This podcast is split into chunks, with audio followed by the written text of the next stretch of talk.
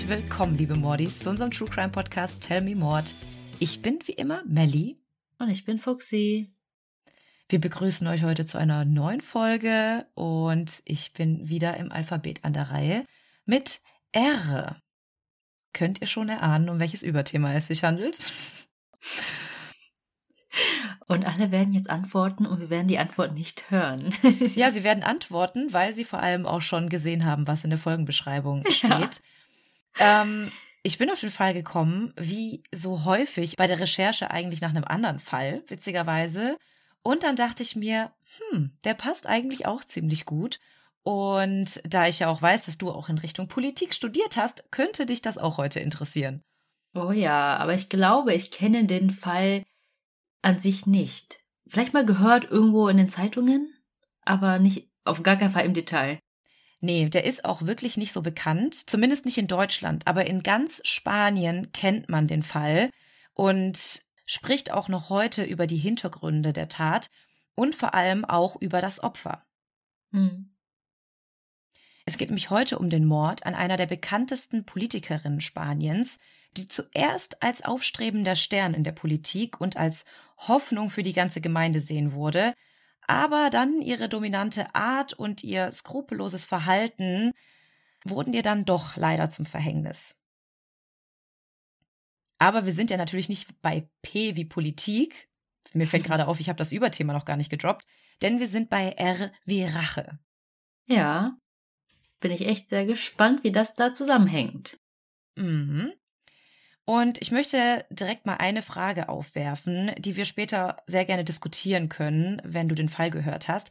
Denn ich habe mich die ganze Zeit über gefragt, ob es diesen Mord gegeben hätte, wenn das Opfer nicht eine Frau, sondern ein Mann gewesen wäre. Also wenn wir hier heute hm. nicht über eine Politikerin sprechen würden, sondern über einen Politiker. Ja. Aber ich würde sagen, wir steigen jetzt erstmal in das ganze Geschehen ein. Nämlich begeben wir uns ins Jahr 2014 an einen sonnigen Nachmittag im Mai. An diesem Tag soll eine Wahlkampfveranstaltung der Partido Popular, kurz PP, stattfinden. Die Partido Popular ist die konservative Volkspartei des Landes. Und natürlich darf an so einem wichtigen Tag nicht die wichtigste Frau der Partei fehlen. Nämlich ist das die zierliche blonde Isabel Carrasco. Wie immer läuft sie top gestylt durch die Straßen Leons und sie muss sich sehr beeilen, um pünktlich anzukommen. Treffpunkt war das Headquarter der PP, wo ein Minivan auf sie wartete, um sie zu der Veranstaltung mit dem Premierminister Mariano Rajoy zu bringen. Und optisch hätte Isabel Carrasco tatsächlich auch in ein Modemagazin passen können, denn sie trug an diesem Tag eine lila Jacke mit pinken Ärmeln, eine schwarze Hose von Chloé und fuchsiafarbene Plateau-High Heels, die perfekt mit ihrer Jacke zusammenpassten. Dazu die topgestylte Frisur und Carrasco war fertig gestylt. Und jeder in Leon kannte sie. Nicht nur, weil sie immer zurechtgemacht war, sondern weil sie die Regierungschefin der Provinz Leons war. Doch nicht nur sie war an diesem Tag unterwegs. Auf der Fußgängerbrücke tummelten sich viele Menschen und besonders eine Person fiel ins Auge. Eine Frau, die Isabel bereits seit ihrer Wohnungstür verfolgte. Durch einen Schal, einen Parker und eine Kapuze ist sie zwar nicht zu erkennen, aber hätte sich Isabel einmal umgeschaut, wäre ihr mit Sicherheit dieser Modefauxpas aufgefallen. Mit zielstrebigen Schritten näherte sich die unbekannte Carrasco. Sie wusste ganz genau, dass nun ihre Chance gekommen war. Jetzt oder nie. Sie hatte ihr ganzes Leben zerstört. Es hätte einfach alles anders laufen können. Sie war schuld und jetzt wollte sie Rache. Wenige Augenblicke später ertönten Schüsse durch die Straßen Leons. Alles wurde still, das Tummeln endete, und als alle sahen, was geschehen war, entwickelte sich Panik. Isabel Carrasco war tot. Sie lag am Boden und rührte sich nicht mehr. Sie wurde förmlich hingerichtet, ein Schuss in den Rücken, zwei in den Kopf. Aber von der vermummten Person war nichts mehr zu sehen. Hm, krass. Mhm. Aber jetzt müssen wir auch erstmal klären, wer Isabel Carrasco eigentlich war. Ich habe ja schon gesagt, dass sie Regierungschefin war und dass sie auch die wichtigste Person der PP war. Aber was hat eigentlich zu dieser Tat geführt und wer würde sich eigentlich ihren Tod wünschen? Isabel Carrasco wurde am 4. März 1955 in einem armen Dorf in der Nähe von Leon geboren. Ihre Eltern lebten in sehr bescheidenen Verhältnissen. Ihr Vater war Eisenbahner und ihre Mutter war Hausfrau. Aber schon früh wusste Isabel, dass so ein Leben ihr nicht genug war. Sie wollte einfach mehr machen und schon früh entwickelte sie einen sehr großen Ehrgeiz. Sie gehörte auch zu der Generation von Spaniern, die aufwuchsen, als das Land die rechtsgerichtete katholische Diktatur von General Franco hinter sich ließ und sich dann der Demokratie zuwandte. Und vor allem für Frauen in dieser Zeit war das ein Umbruch, denn sie brauchten bis dahin eigentlich immer die Unterschrift ihres Mannes, um ein Bankkonto zu eröffnen, und sie durften sich auch nicht rechtlich scheiden lassen. Und obwohl das Land in diesem Umbruch steckte, waren diese ganzen Möglichkeiten trotzdem eher denjenigen vorbehalten, die in privilegierten Verhältnissen hineingeboren wurden. Und ich habe ja eben schon gesagt, dass Carrasco aus sehr bescheidenen Verhältnissen stammte. Also war der einzige Weg, aus dem Ganzen herauszukommen, ihr Ehrgeiz. Und deshalb strengte sie sich auch extrem an, in der Schule Erfolg zu haben. Sie lernte Tag und Nacht und wollte auch immer die Beste sein. Und tatsächlich zahlte sich das auch aus, denn sie bekam sehr, sehr gute Noten und sie wurde sogar zur Klassenbesten. Als sie dann die Schule beendete, fing sie ein Jurastudium an und bestand die hart umkämpften Prüfungen für den öffentlichen Dienst, um dann eine der jüngsten Steuerprüferinnen Spaniens zu werden. Ein Freund von damals erinnert sich, schon als junge Frau waren ihre Energie und ihr Charisma legendär. Ebenso wie ihr Temperament. Ich erinnere mich sogar daran, dass sie an ihrem Hochzeitstag wütend war. Also vielleicht bekommt man dadurch schon ein kleines Bild von ihr. Kurze Zeit später tritt sie dann in die Partido Popular ein, also kurz PP, habe ich ja vorhin auch schon erwähnt, das ist ja die konservative Volkspartei Spaniens. Und mit 25 ging dann aus einer kurzen Ehe ihre Tochter Loreto hervor. Kurz nach der Geburt verließ sie dann aber ihren Mann, die hatte irgendwie nicht so Lust auf ihn, und entschied sich dafür dann die Karriereleiter aufzusteigen. Aber das Kind war dann bei ihr oder? Mhm. Hm. Ja. Aber man muss auch sagen, sie hatte sehr früh auch schon sehr viele Nannies für die Kleine, denn im Grunde interessierte sich Isabel eher für sich selbst als für die anderen. Ja, und es klingt auch so, als ob sie auch nicht so die Zeit gehabt hätte alleine für ein Kind. Ja, das sowieso. Denn das merkt man jetzt auch. Im Jahr 1987 wurde sie dann im Alter von gerade mal 32 Jahren die Abgeordnete der Regionalregierung der Provinz Leon. Und ihr Aufstieg endete hier auch nicht. Denn 1995, da war sie auch erst 40 Jahre alt, wurde sie zur Finanzministerin der Region gewählt und acht Jahre später dann auch noch zur Senatorin in Madrid. Hm. Im Jahr 2007 erreichte sie dann ihren Karrierehöhepunkt, würde ich mal sagen, denn da wurde sie zur Präsidentin der Provinzverwaltung Leons ernannt. Und das ist die wichtigste und höchste Stelle in der Lokalpolitik. Und anfangs liebte die Bevölkerung Isabel.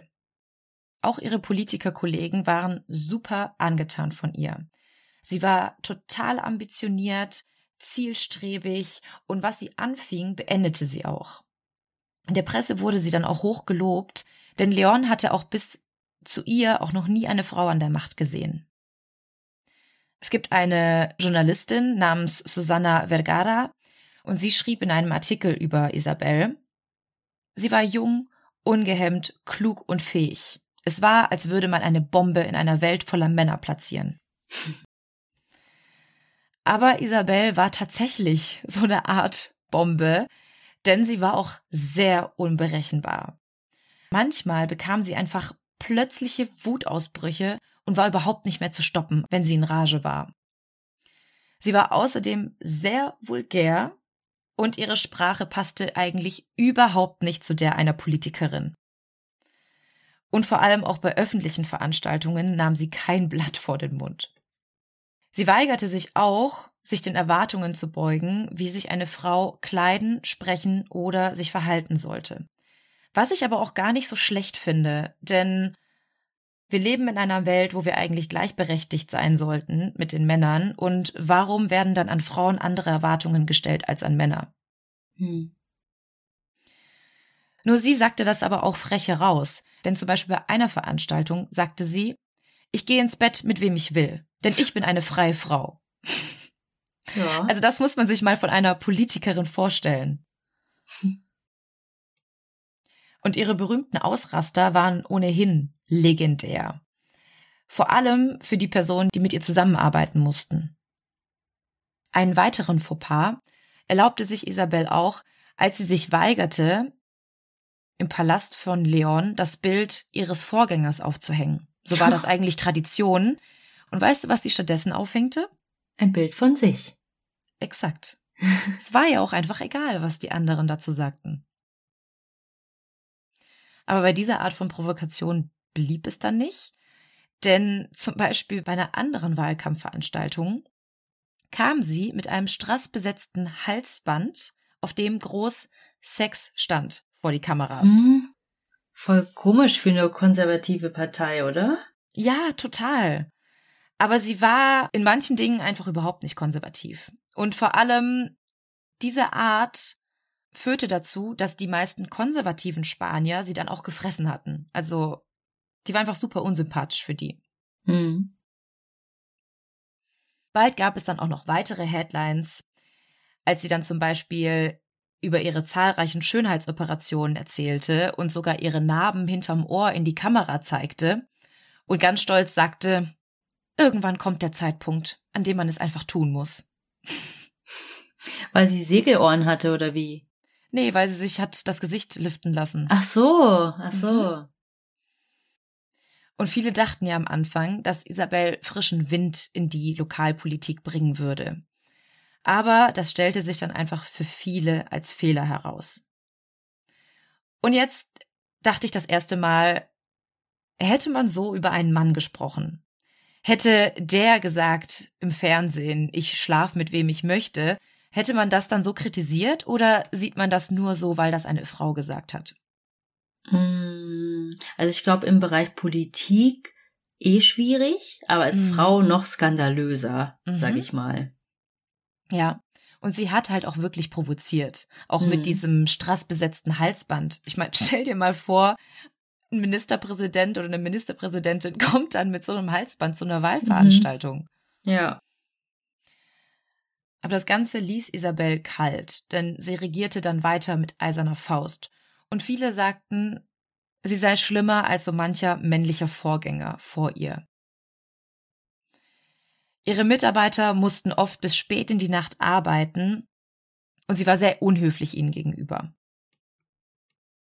Sobald sie dann von einem von ihnen kritisiert wurde, wurde Isabel super panisch und paranoid und sie vertraute deshalb auch niemandem.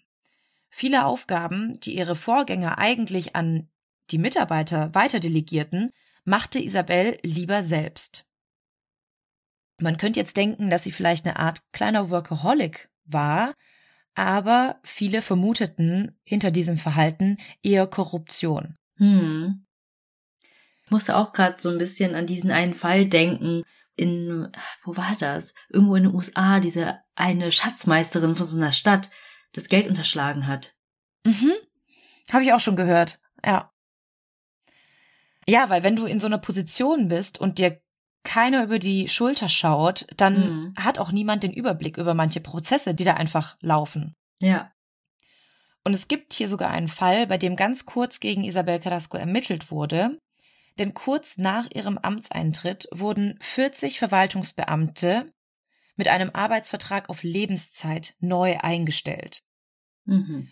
Und alle diese Verwaltungsbeamte hatten Kontakte zur Partei, also der PP, und auch zu Carrasco selbst. Ihr Schwager oder so. Ja, oder waren dann irgendwie schon jahrelang mit ihr in der Partei und arbeiteten zusammen oder sowas. Mhm. Und vor allem ist das Ganze aufgefallen, weil jeder Verwaltungsbeamte bei der Neueinstellung erstmal so eine Art Eignungstest oder Eignungsprüfung absolvieren muss. Und noch nie haben Neueingestellte besser abgeschnitten als diese 40, die quasi dann nach Carrasco kamen. Haben wahrscheinlich die Ergebnisse vorher bekommen. Genau, genau. Es war eigentlich klar, dass Carrasco ihnen irgendwie die Prüfungsergebnisse oder die Fragen hat zukommen lassen. Hm aber man konnte ihr nichts nachweisen, deswegen wurde das Ganze eingestellt. Das ging natürlich trotzdem durch die Medien, und ein Großteil Leons war sich sicher, dass sie korrupt war, aber dass Isabel einfach viel zu schlau war und ihre Taten sehr gut vertuschen konnte.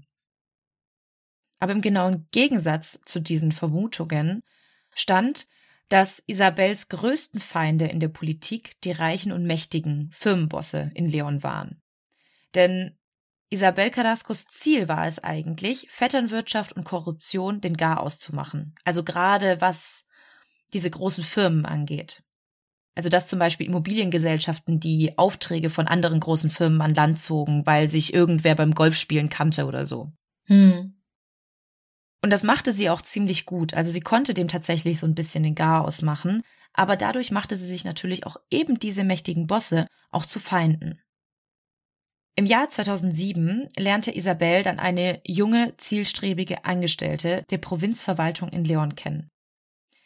Carrasco war kurz vorher ins Amt gewählt worden und diese junge, ambitionierte Frau gefiel ihr sehr, sehr gut, denn sie erinnerte sie an sich selbst. Und Isabel beschloss daraufhin, sich ihr anzunehmen und so eine Art Mentorin für sie zu werden. Hm.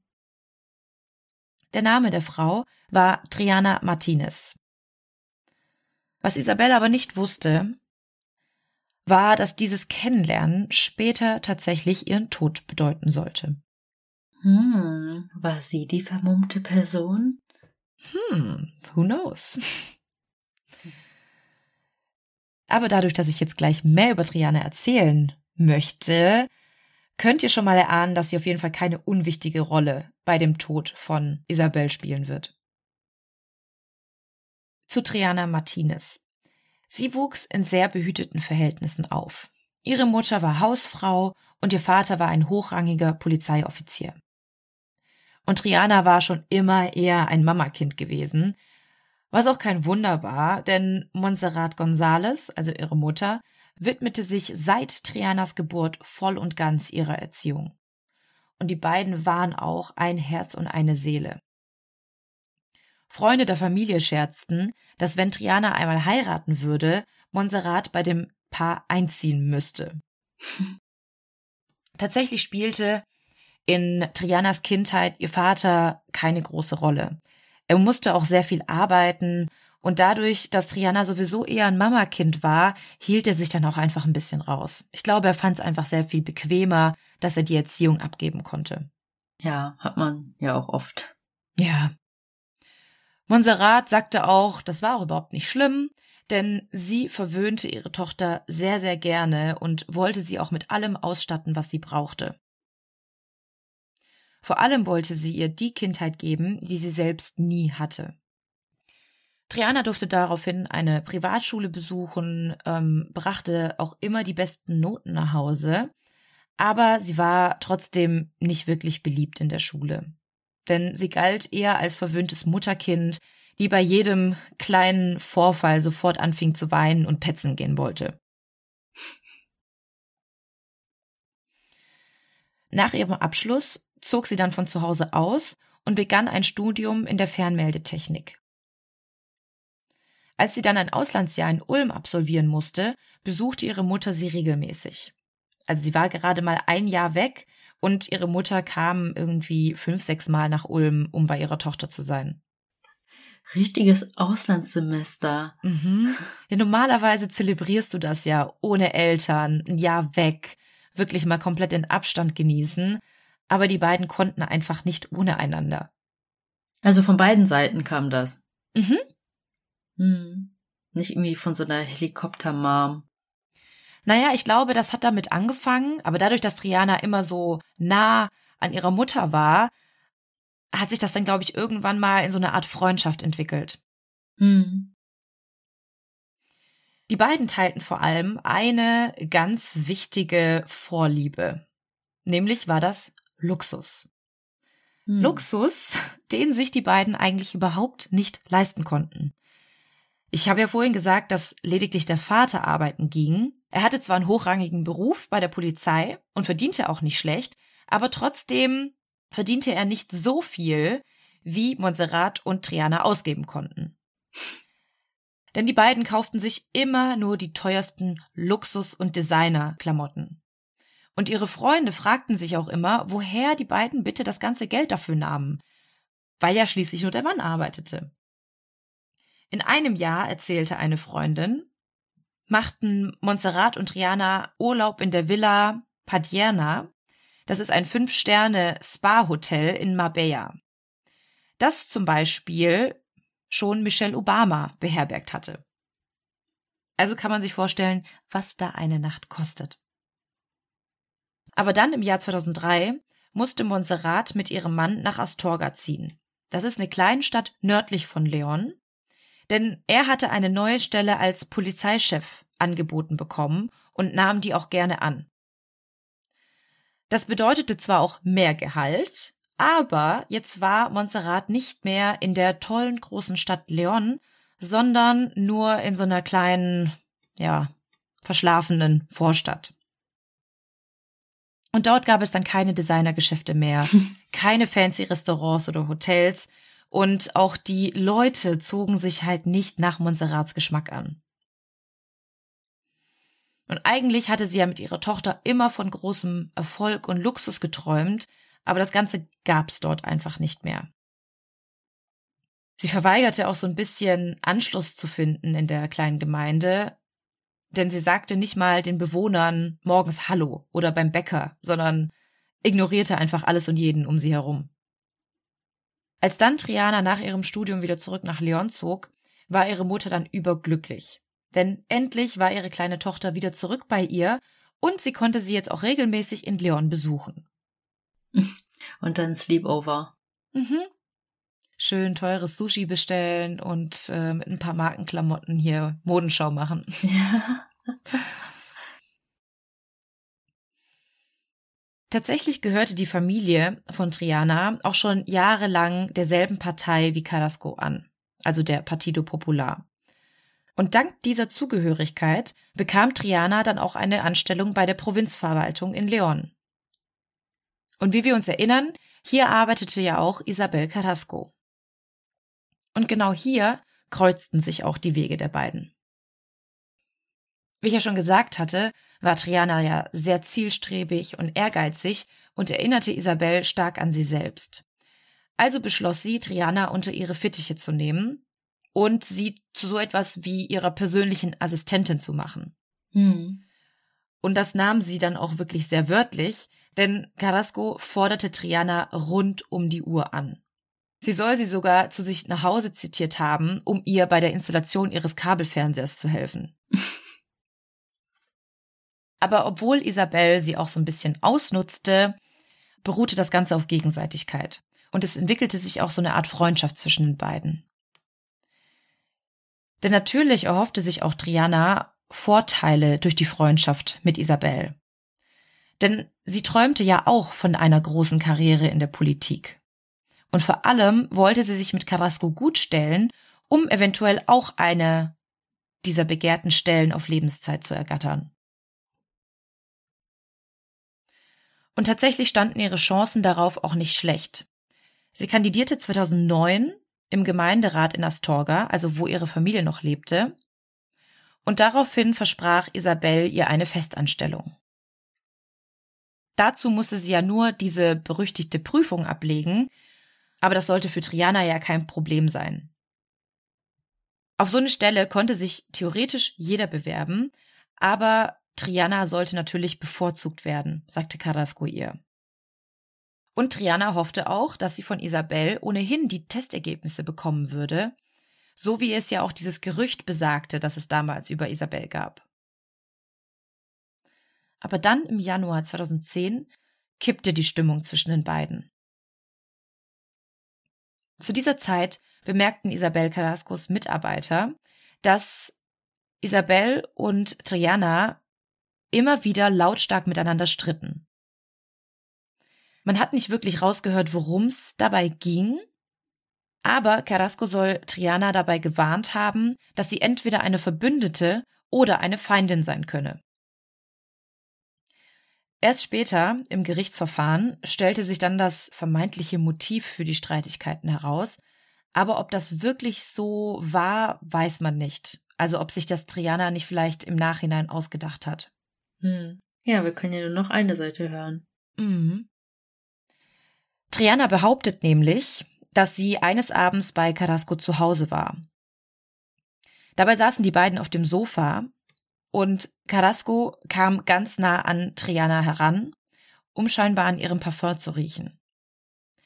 Dann küsste sie sie auf den Mund und Triana sagte, sie hätte Angst gehabt, dass Carrasco versuchen würde, sie zu berühren.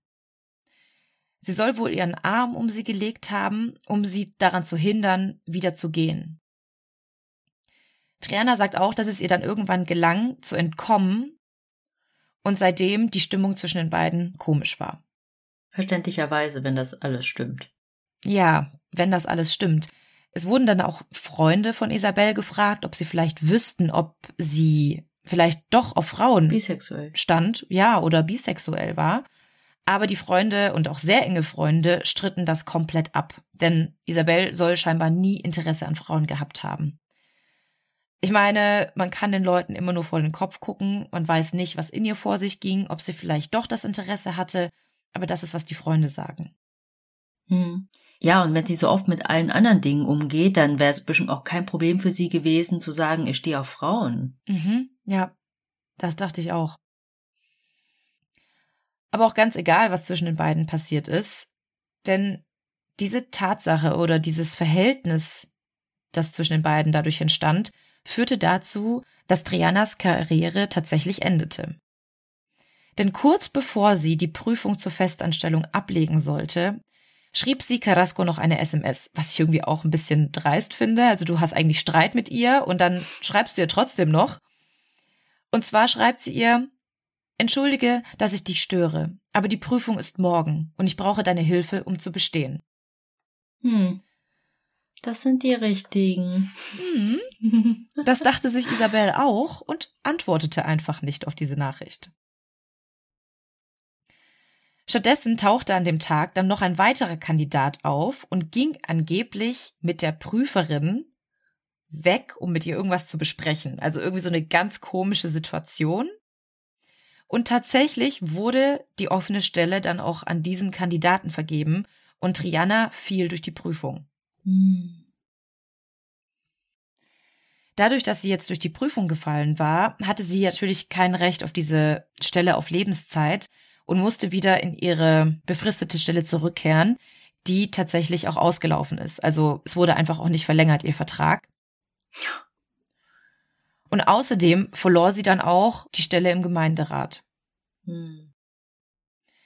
Plötzlich wurde Triana auch aufgefordert, 11.000 Euro ihres zu viel gezahlten Gehalts an die Verwaltung zurückzubezahlen und das Finanzamt meldete sich wegen einer Rückzahlung von 6.000 Euro. Alles ganz plötzlich, nachdem sie dann ihren Job verloren hatte. Und das war alles berechtigt oder kommst du dazu gleich? Naja, es ist nicht ganz klar, ob es berechtigt war. Das konnte sich zum Schluss nicht wirklich klären lassen. Triana bezahlte das Geld, war dann aber quasi pleite, nachdem hm. sie diese 11.000 Euro zu viel Gehalt zurückbezahlt hatte. Und es war eigentlich auch klar, dass Isabel Carrasco dafür verantwortlich war, denn sie hatte auch Kontakte zur Finanzverwaltung. Also sie wusste, was wer verdiente. Für sie wäre es ein leichtes gewesen, da ein bisschen rumzutricksen. Und auch für die Mutter Montserrat war klar, wer an allem Schuld hatte. Doch Triana ließ sich erstmal nicht unterkriegen. Sie war noch immer sehr zielstrebig und bewarb sich dann auf diverse neue Stellen, aber überall erhielt sie Absagen. Und auch jetzt macht ihre Mutter wieder Isabel dafür verantwortlich, denn sie glaubte, dass Carrasco ihre Verbindungen ausnutzte, um Triana schlecht zu machen und um ihre Karriere zu zerstören. Triana deprimierte auch die Tatsache, keinen neuen Job zu bekommen und magerte daraufhin immer weiter ab. Sie bekam eine Essstörung und wurde depressiv. Und Montserrat ertrug es nicht, dass es ihrer Tochter so schlecht ging, und so zog sie dann kurzerhand bei ihrer Tochter ein, um ihr quasi zur Seite zu stehen. Beide gemeinsam verbündeten sich dann mehr oder weniger gegen Trianas Ex-Chefin und stachelten sich auch immer weiter in diesem gemeinsamen Hass an. Und natürlich war auch an Trianas psychischer Gesundheit Carrasco schuld. Trianas Vater schlug einfach vor, dass sie sich woanders, also außerhalb von Lyon, einfach bewerben soll und dort ihre Fähigkeiten unter Beweis stellen soll. Denn wie viel Macht kann Isabelle schon in einer anderen Provinz haben? Aber das kam für Mutter und Tochter auf gar keinen Fall in Frage, denn sie wollten unbedingt zusammenbleiben. Ein Jahr vor der Tat trafen sich Isabel Carrasco und Montserrat zufällig auf einer Party. Und Montserrat war komplett außer sich, als sie Isabel sah. Sie brüllte und schrie auf Isabel ein. Sie betitelte Carrasco als schamlose Tochter einer Hure und sie wollte unbedingt wissen, weshalb Isabel Trianas Leben zerstören wollte. Jetzt musst du das aber nochmal auf Spanisch sagen, was das denn bedeutet.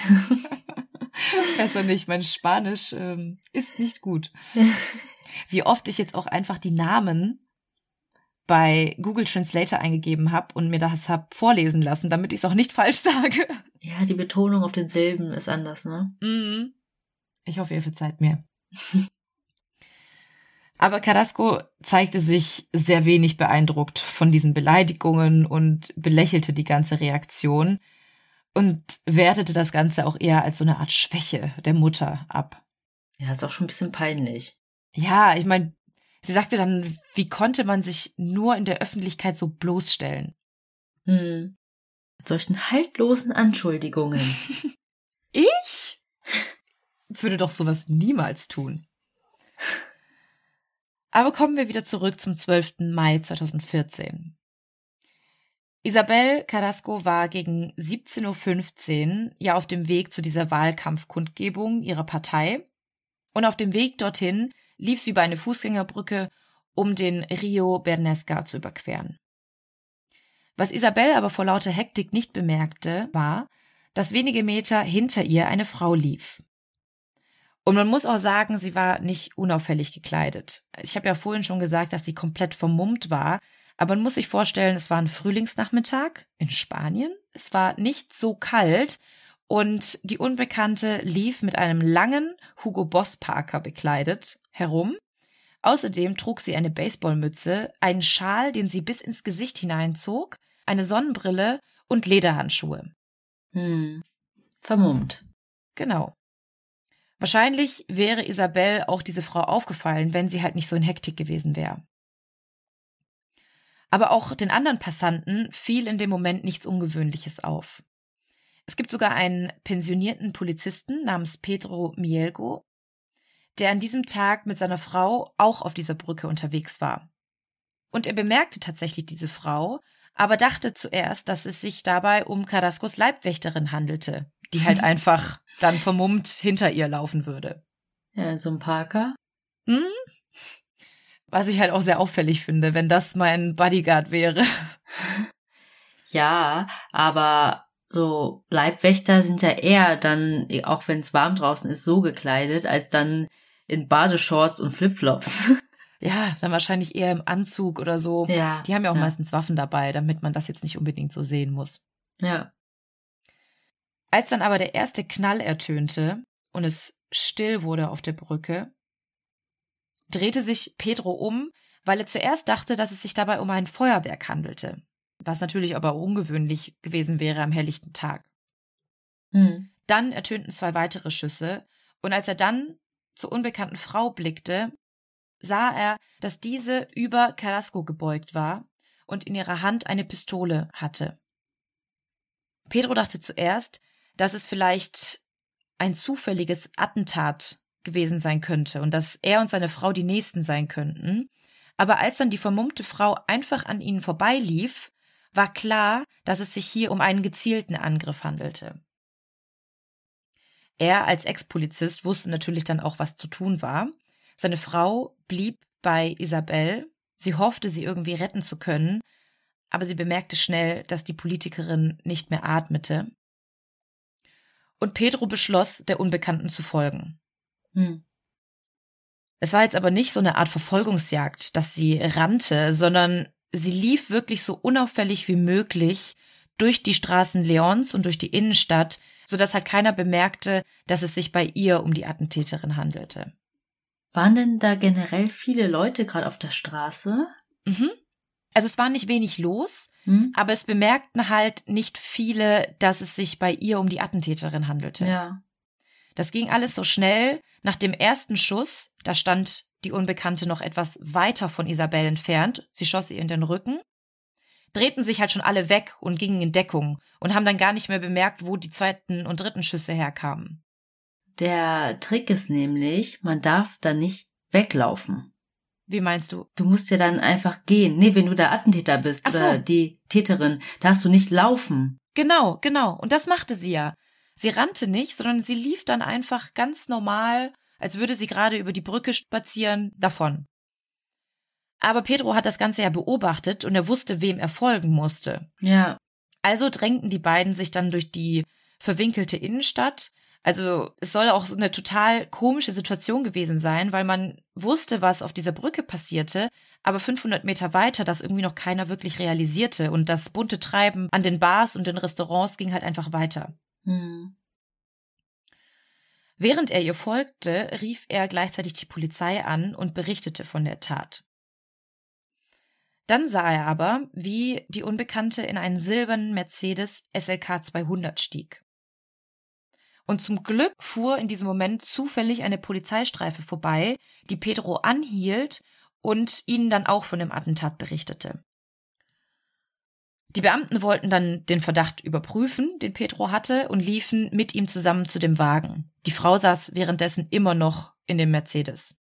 Aber war sie Beifahrerin oder ist sie einfach in ein leeres Auto gestiegen als Fahrerin? Sie saß tatsächlich auf der Beifahrerseite, aber auf dem Fahrersitz war niemand. Ah. Also das Auto okay. war leer. Dachte vielleicht so ein Komplize oder eine Komplizin. Mhm, so ein Fluchtfahrzeug. Ja, genau. genau. Die Polizei klopfte dann an das Beifahrerfenster und fragte, ob sie sich ausweisen könne. Und die Frau erwiderte, dass sie die 58-jährige Montserrat González sei. Hm. Also die Mutter von Triana. Als die Beamten dann ihre Adresse überprüften, fanden sie schnell heraus, dass es sich dabei um das Headquarter der Polizei in Astorga handelte. Sie fragten dann auch nochmal nach, was es dabei auf sich hatte, und Montserrat erwiderte, dass sie die Frau des Polizeichefs der Kleinstadt sei und aufgrund dessen den Hauptsitz in diesem Polizeibüro hat. Hä, aber da wohnt sie nicht. Das ist scheinbar so, dass du dann quasi in, ähm, in diese Wohnungen dort ziehst. Also es gibt dort quasi Ach Wohnungen so. für den Polizeichef und dort lebt dann die Familie. Also ja, doch, da wohnt sie dann. Okay, ich dachte jetzt voll frech. Ähm, das ist mein Mann. Hauptsache einmal droppen, dass sie die Frau des Polizeichefs ja. ist. Vielleicht hatte sie aber auch die Hoffnung dadurch, dass sie nicht verhaftet wird. Kann ja, ja auch sein. So von wegen, hä, ich? Ein Attentat? Hören Sie mal, ich bin die Frau des Polizeichefs. Hm. Aber woanders, ja. Mhm. Ja. Aber dann traf eine weitere Frau ein. Wir können uns vorstellen, wer diese war. Nämlich handelte es sich dabei um die Tochter, also Triana Martinez. Und sie versicherte in diesem Moment direkt, also ohne dass groß gefragt wurde, dass Montserrat den ganzen Tag bei ihr war. Das hat sogar keiner gefragt. Nee, also es war wirklich so. Es erzählten dann auch die Beamten, dass es irgendwie alles so einstudiert wirkte. Mm. Trotzdem waren sie in dem Moment verwirrt, denn abgesehen von den Berichten des Ex-Polizisten gab es ja keine Augenzeugen, die gesehen haben, wie Montserrat die Schüsse abgab. Ja, stimmt. Sie haben das Auto abgesucht, dort war auch keine Waffe zu finden, aber sie fanden halt auf dem Rücksitz liegend den Parker, den Schal und ihr ganzes Equipment, das sie halt abgelegt hatte. Sonnenbrille. Genau. Aber wir müssen ja auch bedenken, dass es wirklich nur Minuten nach der Tat waren. Und schon kurze Zeit später fanden sich dann weitere Zeugen, die die Geschichte von Pedro bestätigen konnten. Und die auch Montserrat und ihre Kleidung sehr gut beschreiben konnten. Hm. Gerade der Hugo Boss Parker fiel wohl sehr ins Auge. Ich weiß nicht, ob da irgendwie groß Hugo Boss drauf stand. Zumindest wurde das immer sehr deutlich betont. Ja, dann wahrscheinlich. Mhm. Also wurden dann beide, Mutter und Tochter, verhaftet. Nach dem Mord an Isabel Carrasco war ganz Leon geschockt von der Tat. Aber sie waren tatsächlich nicht unbedingt betroffen davon. Die Stimmung ging eher in die Richtung, dass sie froh waren, dass Isabel Carrasco tot war. Echt? Mhm. Viele machten Scherze darüber, dass die Liste ihrer Feinde so lang war, dass es schwer werden würde, den richtigen Killer zu finden. Und kaum einer hatte wirklich Mitleid mit ihr und viele sagten, dass die einzige Möglichkeit gewesen wäre, Carrasco aus dem Amt zu heben, sie umzubringen. Hm. Ich habe ja vorhin auch schon gesagt, dass sie sich auch sehr viele Feinde bei den großen Firmenbossen gemacht hatte und viele haben auch eher vermutet, dass das Attentat eher aus der Richtung kam. Hm. Ja, so ein Auftragsmord oder so. Genau. Manche sagten auch, dass ihre Art die einer Gottesanbeterin ähnelte. Sie verführte ihre Opfer erst und verschlang sie anschließend. Und bezeichnenderweise sprayte nur wenige Tage nach ihrer Beisetzung ein Unbekannter an ihrer Todesstelle die Worte Hier starb ein Stück Ungeziefer. Mm. Also schon heftig, finde ich, dafür, dass halt jemand gestorben ist. Finde ich aber auch. Deswegen habe ich so überrascht reagiert, weil auch wenn sie nicht so beliebt war, wird so eine Meinung oder so ein Gefühl gar nicht öffentlich gemacht, oder? Eigentlich nicht. Aber in den spanischen Medien zu dieser Zeit irgendwie schon. Hm. Und was ich halt krass finde, dazu kommen wir vielleicht nachher auch noch kurz. Am Anfang gab es ja super viele Presseberichte, wie stolz sie waren, eine Frau an der Macht zu haben und die frech war und die sich traute, was zu sagen und auf den Tisch haute und jetzt waren diese Pressestimmen genauso laut, aber in der komplett entgegengesetzten Richtung. Hm. Und es war ja immer noch dieselbe Frau. Ja.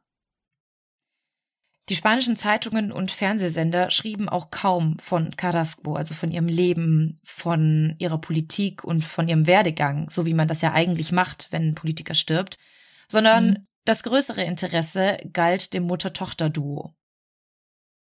Alle fragten sich, wie aus dieser gut situierten Polizeipräsidenten-Gattin eine Attentäterin und Mörderin werden konnte. Haben die denn mittlerweile irgendwas gestanden oder? Nee, noch nicht. Denn die Polizei hat auch noch nicht die Tatwaffe gefunden. Die war einfach nicht aufzufinden. Ah. Und eigentlich hatte Pedro Montserrat ja auch die ganzen 500 Meter im Blick gehabt. Und es wurde alles abgesucht. Jede Mülltonne in der Gegend wurde abgesucht. Jedes Restaurant, alles, wo sie irgendwie vorbeigekommen sein könnte. Aber es wurde nichts gefunden. Hm. Es wurde daraufhin dann auch die Wohnung von Triana und Montserrat durchsucht. Und es fand sich dann auch eine Schusswaffe, aber es handelte sich nicht um dieselbe, also nicht um die Tatwaffe. Es war zwar dasselbe Kaliber und es wurden auch Patronen für dieses Kaliber in der Wohnung gefunden, aber nicht die Waffe, mit der die Schüsse abgefeuert wurden. Man konnte auch Chat- und SMS-Verläufe der beiden unter die Lupe nehmen und da gab es dann auch den ein oder anderen Hinweis, dass es sich bei den beiden um Komplizinnen handelte. Aber Montserrat wusste auch durch die Arbeit ihres Mannes, dass die Beweislast ihr gegenüber sich immer mehr verdichtete. Also diese Chatprotokolle, diese Patronen, die man gefunden hat. Und vor allem konnte man ja auch Schmauchspuren bei ihr entdecken. Das auch noch. Also das wusste sie, dass man das entdecken würde, wenn man sie nun untersuchte. Ja. Also beschloss sie, kurze Zeit nach ihrer Festnahme die Tat zu gestehen, aber nur unter einer Bedingung. Ihre Tochter bleibt frei. Genau. Ihre Tochter hatte nichts mit dem Ganzen zu tun und sie sollte freigelassen werden. Laut Montserrat versicherte das scheinbar die Polizei auch, aber das wird später in Zweifel gestellt. Hm. Montserrat gestand dann, dass sie Isabel Carrasco aus Hass und Rache getötet hatte. Sie wusste von vielen Geschichten ihres Mannes, wo man in Leon eine Pistole bekommen konnte, und sie hatte ihre von einem Drogenhändler und Vergewaltiger gekauft. Und ein Jahr lang versuchte sie immer wieder Isabel umzubringen. Sie stand tagelang vor ihrer Wohnungstür und wartete, dass Isabel rauskam. Aber die Politikerin ging fast nie ohne Leibwächter aus dem Haus. Also sie war eigentlich immer in Begleitung und das war Montserrat dann doch zu riskant. Hm, also der Plan war schon eigentlich, dass sie die Tat begeht, ohne gefasst zu werden. Genau. Weil sonst hätte sie es ja einfach trotzdem machen können mhm. und dann halt selber verwundet werden können oder festgenommen oder keine Ahnung. Mhm. Genau. Aber sie wusste ja nicht, dass sie verfolgt werden würde anschließend. Also sie ja. dachte, dass sie mit dem Schuss und mit diesem ganz einfachen Davonlaufen und ihre Kleidung ausziehen, äh, dann plötzlich so eine James Bond Verwandlung hinlegen würde und nicht entdeckt werden würde und ihr Mercedes SLK abdüsen kann. Und so aufs Art. Boot danach. genau. Auch vorher noch auf Dispo gekauft. Ja. Anscheinend hat sie den Plan auch eines Tages verworfen, weil wohl der ein oder andere Nachbar auf sie aufmerksam wurde, weil sie halt jeden Tag da stand und sie mal gefragt hatte, so, äh, hören Sie mal, was machen Sie hier eigentlich? Und daraufhin ging sie erstmal nicht mehr wieder zu ihr. Doch am 12. Mai, ich weiß nicht, hat sie die Muse geküsst, sie ist auf jeden Fall wieder hingegangen und tatsächlich hatte sie Glück. Denn Carrasco war alleine zu Hause und ging auch ohne ihre Leibwächter aus dem Haus. Und sie war ja auch so in Eile, ne? Genau, ja. Kann auch sein, dass sie ihre Leibwächter erst beim Van getroffen hatte. Ja. Also in dem Sinne halt ein glücklicher Zufall. Mhm. Sie fasste dann also all ihren Mut zusammen und schoss. Zuerst in den Rücken, und als Carrasco sich umdrehen wollte, um zu sehen, woher die Schüsse kamen, schoss sie ihr noch zweimal in den Kopf. Aber auch treffsicher. Mhm. Ich meine, sie war die Gattin eines Polizeichefs. Ich glaube, sie hatte da auch ziemlich viele ähm, Schussübungen. Also, Mel, ich weiß nicht, ob du schon mal geschossen hast, aber das ist nicht so easy. Nee, ist es auch nicht. Das ist super schwer. Aber ich denke mir, wahrscheinlich, das habe ich jetzt nirgends gelesen, aber ich kann mir gut vorstellen, dass der Mann zu ihr sagte so, hör mal, das Pflaster ist ähm, kriminell genug hier, auf dem wir unterwegs sind, lern mal besser schießen. Hm, ja. Außerdem wohnte sie ja scheinbar sogar im Polizeirevier, also Schussübungen konnte sie da mit Sicherheit machen. Die Polizisten hatten jetzt zwar das Geständnis, aber die Tatwaffe fehlte noch immer. Ja, brauchst du sie dann noch? Ich denke schon. Theoretisch hätten sie natürlich auch ohne Tatwaffe vor Gericht gehen können, weil sie hatten ja das Geständnis von Montserrat. Aber mit Tatwaffe ist das natürlich ein bisschen einfacher, weil man dann ja auch die Kugeln der Waffe mit denen, die in der Leiche gefunden wurden, abgleichen kann. Und Triana wurde natürlich nicht, wie Montserrat es verlangte, aus der Haft entlassen. Denn nur 30 Stunden nach der Tat fand man die Waffe dann schließlich. Und es fand sich eine weitere Komplizin. Hä? Ich habe genauso reagiert, weil ich dachte so, okay, ich dachte, zwischen dieses Mutter-Tochter-Gespann kommt gar nichts. Aber Triana hatte neben ihrer Mutter noch eine einzige beste Freundin. Und das war Raquel Gago. Und sie war zufälligerweise auch eine Polizeibeamtin. Alle. Wie bei Haus des Geldes. Ja. Alle sind entweder in der Politik oder bei der Polizei. Raquel rief 30 Stunden nach der Tat bei der Polizei an und berichtete, dass sie die gesuchte Waffe gefunden hätte. Sie fand die Pistole wohl auf der Rückbank ihres Autos in einer schwarzen Tasche. Und sie geht davon aus, dass Triana diese dort versteckte. Also rückte auch Triana wieder in den Fokus der Ermittlungen. Aber auch Raquel Gago wirkte verdächtig, denn die ganzen Schilderungen des Tages waren nicht ganz stimmig. Gago erzählte, dass sie sich mit Triana am 12. Mai auf einen Kaffee verabredet hätte. Die beiden haben sich dann irgendwann verabschiedet und sie sahen sich ungefähr zehn Minuten nach den Schüssen erneut. Und da fragte Triana Raquel scheinbar, ob sie die Tasche bei Raquel ins Auto legen dürfte, weil sie müsste noch kurz Obst kaufen und hatte keine Lust, die mitzuschleppen. Und Raquel sagte ja und legte sie scheinbar auf den Rücksitz ihres Wagens. Aber jetzt kommen zwei Fragen auf. Erstens, wieso hat Raquel erst 30 Stunden nach der Tat nachgeschaut, was in der Tasche war? Denn Triana kam sie nie abholen. Und vor allem, wie soll Triana an die Waffe gekommen sein, wenn sie ja angeblich gar nichts von dem Mord wusste, so wie ihre Mutter das behauptete? Ja, und wann war dann die Übergabe? Genau, ja. Weil die Mutter hat sich ja ins Auto gesetzt, dann kam die Polizei und dann kam die Tochter dazu. Mhm, genau. Also hat das irgendwie alles keinen Sinn gemacht, was die erzählt hatten. Die Ermittler fanden dann heraus, dass Triana Raquel gerade mal zwei Minuten nach dem Mord anrief. Also kann es sein, dass Raquel tatsächlich eine weitere Komplizin der beiden war. Triana sagte in ihrer Befragung, dass ihre Mutter tatsächlich das ein oder andere Mal davon sprach, Isabel Carrasco umzubringen, aber Triana versicherte dem Beamten, dass sie ihrer Mutter immer wieder versuchte, diese Idee auszureden.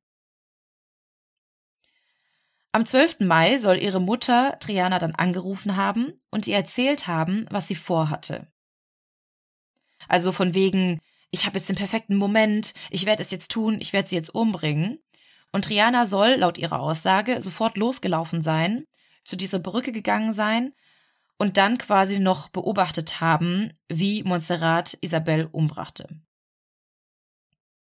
Sie folgte dann auch ihrer Mutter und sie sah, wie diese die Tasche auf der Flucht in eine Tiefgarageneinfahrt warf und Triana sagte, sie war sich sicher, dass sich dort die Waffe befinden würde. Aber das hätte Pedro doch auch gesehen. Vielleicht auch nicht. Es war ja viel ja. los in der Innenstadt. Vielleicht hat sie das einfach mit so einer Handbewegung da reingeworfen und er hat nicht darauf geachtet. Hm. Das ist zumindest das, was Triana erzählt. Daraufhin soll sie dann die Tasche mitgenommen haben und zufällig ihre Freundin Raquel getroffen haben und dann die Tasche bei Raquel ins Auto gelegt. Anschließend sei sie dann zu dem Auto ihrer Mutter gelaufen, wo dann bereits die Polizei eingetroffen war. Aber wie ich ja vorhin schon gesagt habe, Triana wurde nicht wirklich geglaubt, dass sie nichts von der Tat wusste. Denn auch auf ihrem Computer wurden dann die Google-Suchanfragen durchsucht. Da sind sie wieder. Wir haben es echt immer wieder. Es ist echt nie gut, vor einer Tat solche Dinge zu googeln. Denn Triana erkundigte sich da, welche Waffen die besten seien, über die Kaliberarten und machte sich sogar Notizen dazu. Das ist so geil. Was ist die beste Waffe? Oh, gute Frage.net.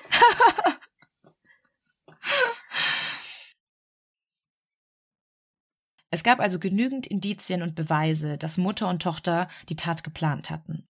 Und im Januar 2016 wurden sie dann vor das Zentralgericht in Lyon wegen Mordes angeklagt.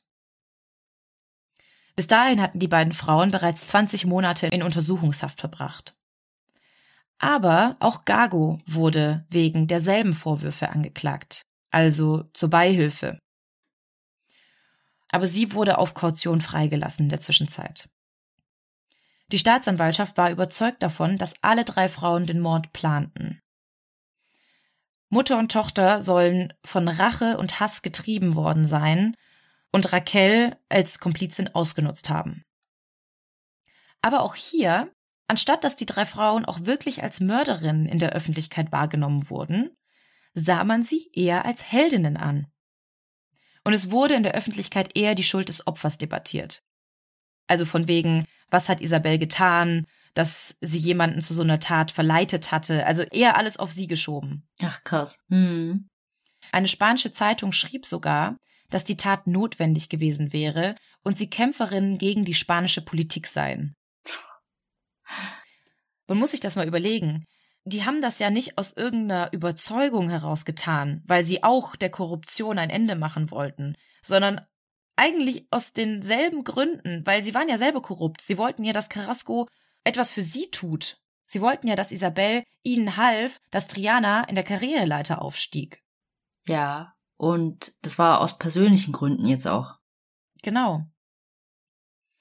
Trotzdem bekamen das ja die drei mit und sie gewannen auch durch diese öffentliche Debatte und weil keiner wirklich negativ ihnen gegenüber war, so ein bisschen an Selbstbewusstsein und sie waren sich sicher, dass zumindest Triana freigelassen werden würde. Aber das Urteil schockierte die drei dann, denn Montserrat wurde wegen Mordes aus niedrigen Beweggründen zu 22 Jahren Haft verurteilt. Triana bekam 20 Jahre und ihre Freundin 14 Jahre wegen Beihilfe zum Mord. Krass. Und im Urteilsspruch sagte der Richter dann auch noch ausdrücklich, dass es sich bei dem Mord an Isabel Carrasco nicht um eine politisch motivierte Tat handelte, mhm. die sich irgendwie gegen Korruption richtete, sondern im Gegenteil Montserrat und ihre Tochter selbst Teil der Korruption waren. Mhm. Montserrat trug Designerkleidung und wollte in ihrem Sportwagen flüchten und sie tötete einzig und allein aus dem Rachemotiv heraus. Und ja. weil die Frau der sicheren Anstellung ihrer Tochter im Weg stand. Hm. Boah, der Vater muss sich auch denken, was zur Hölle. Mhm. Ja, der war auch am Boden zerstört. Der sagte tatsächlich auch, dass er nichts von diesem ganzen Hass Carrasco gegenüber mitbekommen hatte, weil die beiden wirklich nur so unter sich waren und nur miteinander ja. über diese Dinge sprachen. Ja, kann ja wirklich sein. Ja. Weshalb Raquel bei der Tat mithalf, wurde auch im Prozess nicht wirklich klar aber vielleicht hatte sie sich auch verleiten lassen oder ihr wurde auch eine bessere Position versprochen, wenn erst Triana in der Politik aufstieg. Hm, ja, oder wirklich einfach irgendwie aus Loyalität und Freundschaft. Mhm. Ja. Beide gingen in Revision, aber beide Male wurde das abgelehnt. Triana behauptet auch bis heute, dass sie unschuldig sei. Und ein Spruch, den ich immer wieder gelesen habe, war, dass sie gesagt haben soll, ich bin Ingenieurin. Welches Genie würde einen Mord mitten in Leon um 5 Uhr nachmittags planen? Aber vielleicht Ach, war das ja auch der Trick. Ja, genau. Und noch ein letztes Zitat von Montserrat, denn sie zeigt bis heute keine Reue darüber, was sie getan hat. Und sie sagte im Prozess, Unkraut muss vernichtet werden. oh Mann. Die hat das da drauf gesprayt. Safe. nee, da war sie ja schon verhaftet worden. Stimmt. nee. Oh Mann. Ja, krasser Fall. Also, du hast zwar gesagt, es geht um eine Politikerin und so, aber es war ja gar nicht so politisch. Mhm. Ne? Es ging ja da wirklich so ein bisschen um, ja, Rachsucht. Mhm. Und deswegen mega interessant. Und dass du auch am Anfang offen gelassen hast, wer die vermummte Person war. ich finde, hier hat es halt wirklich sehr gut gepasst, weil es Mutter und Tochter gewesen sein konnten. Und das fand ich halt auch so krass, dass die beiden halt diesen Plan geschmiedet haben, um dann sie aus dem Weg zu räumen. Und ich muss sagen, während der ganzen Recherche musste ich irgendwie an so eine Soap denken. Ich kann, ich weiß nicht welche Soap, aber gefühlt hat jede Soap so eine Story irgendwo dabei. Ja. Irgendwelche Intrigen und Rache und die hat mich hier nicht äh, aufsteigen lassen. Ich musste irgendwie ein bisschen an Denver Clan denken. Das ist natürlich ja. das Ganze in nett, aber hast du es mal gesehen? Ja, aber vor allem wegen der Designerklamotten. ja, das auch, klar. aber jeder hatte irgendwie einen anderen Plan und du hilfst mir, wenn ich dir helfe. Und am Ende war das aber alles nur ein Trick. Also, ja. Ja. Fand nee. ich auch crazy. Ja, und ich glaube tatsächlich, dass nicht viele von den Mordis diesen Fall kennen. Also, mhm. ich habe davon auch nicht gehört. Ich weiß natürlich, dass viele Frauen dort in der Politik sind, zum Glück und schön. Ähm, aber dass da wirklich jemand so angegriffen wurde, so JFK-like, also war mhm. mir wirklich neu. Ja, man muss auch sagen, es gab die meisten Infos tatsächlich eher auf Spanisch, ähm, obwohl der Fall ja national in Spanien wirklich Wellen geschlagen hat, hat man das Ganze irgendwie in Deutschland nicht so verfolgt. Klar gab es da auch Berichte drüber, aber nicht so detailliert, was mich auch irgendwie gewundert hat. Ja. Vielleicht kurz mal, ganz kurze Meldung, aber jetzt nicht so groß aufgerollt. Ja, genau, ja. Genau. Ja, also schreibt uns mal gerne, was ihr dazu denkt. Hättet ihr genauso gehandelt? Könnt ihr es nachvollziehen vielleicht? Mhm. Und was mich auch interessieren würde, ich hatte ja auch die Frage in den Raum gestellt, hätte man so auch über einen Mann berichtet? hätte man diese ganzen Dinge auch gesagt, wenn ein Mann so gewesen wäre. Klar, wie du auch gesagt hast, das war sehr provokant ihr Verhalten und hätte ein Politiker ja. auch solche Dinge gesagt, hätte man mit Sicherheit auch den Kopf geschüttelt. Aber bei ihr ging das total durch die Boulevardmedien. Das, es wurde sich das, das Maul zerrissen, was ähm, sie getragen hat, wie sie ausgesehen hat, worüber sie gesprochen hat. Und ich kann mir auch vorstellen, dass sie das mit Absicht tat, einfach um noch provokanter zu sein, weil sie gesagt hat, sie möchte sich nicht in eine Zwangsjacke stecken lassen, nur weil sie eine Frau ist oder weil sie sich irgendwelchen Normen unterwerfen muss. Ja, und ich denke auch, wenn ein Mann immer diese Wutausbrüche gehabt hätte, hätte man mhm. das nicht so dargestellt, wie dass sie voll das schwierige Gemüt mhm. hat oder unberechenbar ist oder keine Ahnung, sondern das wäre dann voll der harte Kerl gewesen. Ja, genau. Jemanden, dem man folgen kann und guck mal, wie der auf den Tisch haut und ja, sehe ich genauso. Ja. Und das ist noch gar nicht so lange her, ne? Mhm. Wir reden jetzt nicht von, weiß ich nicht, den 80ern oder so, 70ern, sondern 2010, 2014. 14. Ja. ja. Ja, deswegen würde es mich sehr interessieren, was ihr dazu sagt. Ja, also auf jeden Fall sehr cool, dass du darüber heute berichtet hast. Ähm, wieder ein anderes Land, in dem wir noch nicht waren. Das finde ich das immer stimmt. mega cool. Ja, müssen mhm. wir mal so eine kleine Liste erstellen und dann so ein paar Sachen abhaken. Ja, ich wollte mir immer schon so eine Weltkarte holen, eigentlich welche Länder ich bereist habe. Aber vielleicht schreibe ich da drüber einfach TMM-Fälle und wir kreuzen die ab, wo wir schon waren. Das ist tatsächlich echt gut. Ähm, weil ich finde, wenn man privat sowas macht, ne, wenn man zum Beispiel, wie ich, in Mexiko war, aber nur an zwei Orten hast du mhm. noch lange nicht Mexiko gesehen. Nee, das stimmt. Ja, und dann ist es so schwierig zu sagen, ah ja, da war ich schon abgehakt. Habe ich abgehakt. Mhm. Ja, aber ist nicht abgehakt. Aber wir können es ja abhaken mit. Genau. Jetzt mal zur Abwechslung woanders hin. Und bei uns sind ja ganz, ganz viele Pins natürlich in den USA. aber dafür können wir nicht so viel. Ja. Da gibt's einfach die meisten und spannendsten Fälle und Serienkiller. Ihr liebt es doch auch, gibt es zu. Tun sie auch. Na gut. Und da würde ich mal sagen, kommen wir zu unserer Rubrik. Dieses Mal wurde uns der Fall von Kim aus Köln zugesendet. Nämlich hat sie uns bei Instagram ein YouTube-Video geschickt. In dem geht es um den 86-jährigen pensionierten Polizisten Berthold. Er legt nämlich Trickbetrügereien. Man kennt solche Maschen aus dem Fernsehen, zum Beispiel den sogenannten Enkeltrick. Mhm. Also ältere Menschen bekommen einen Anruf und am Telefon sind Betrüger, die sich als nahe Verwandte ausgeben und irgendwie versuchen, durch Lügengeschichten an deren Bargeld oder Wertgegenstände zu kommen.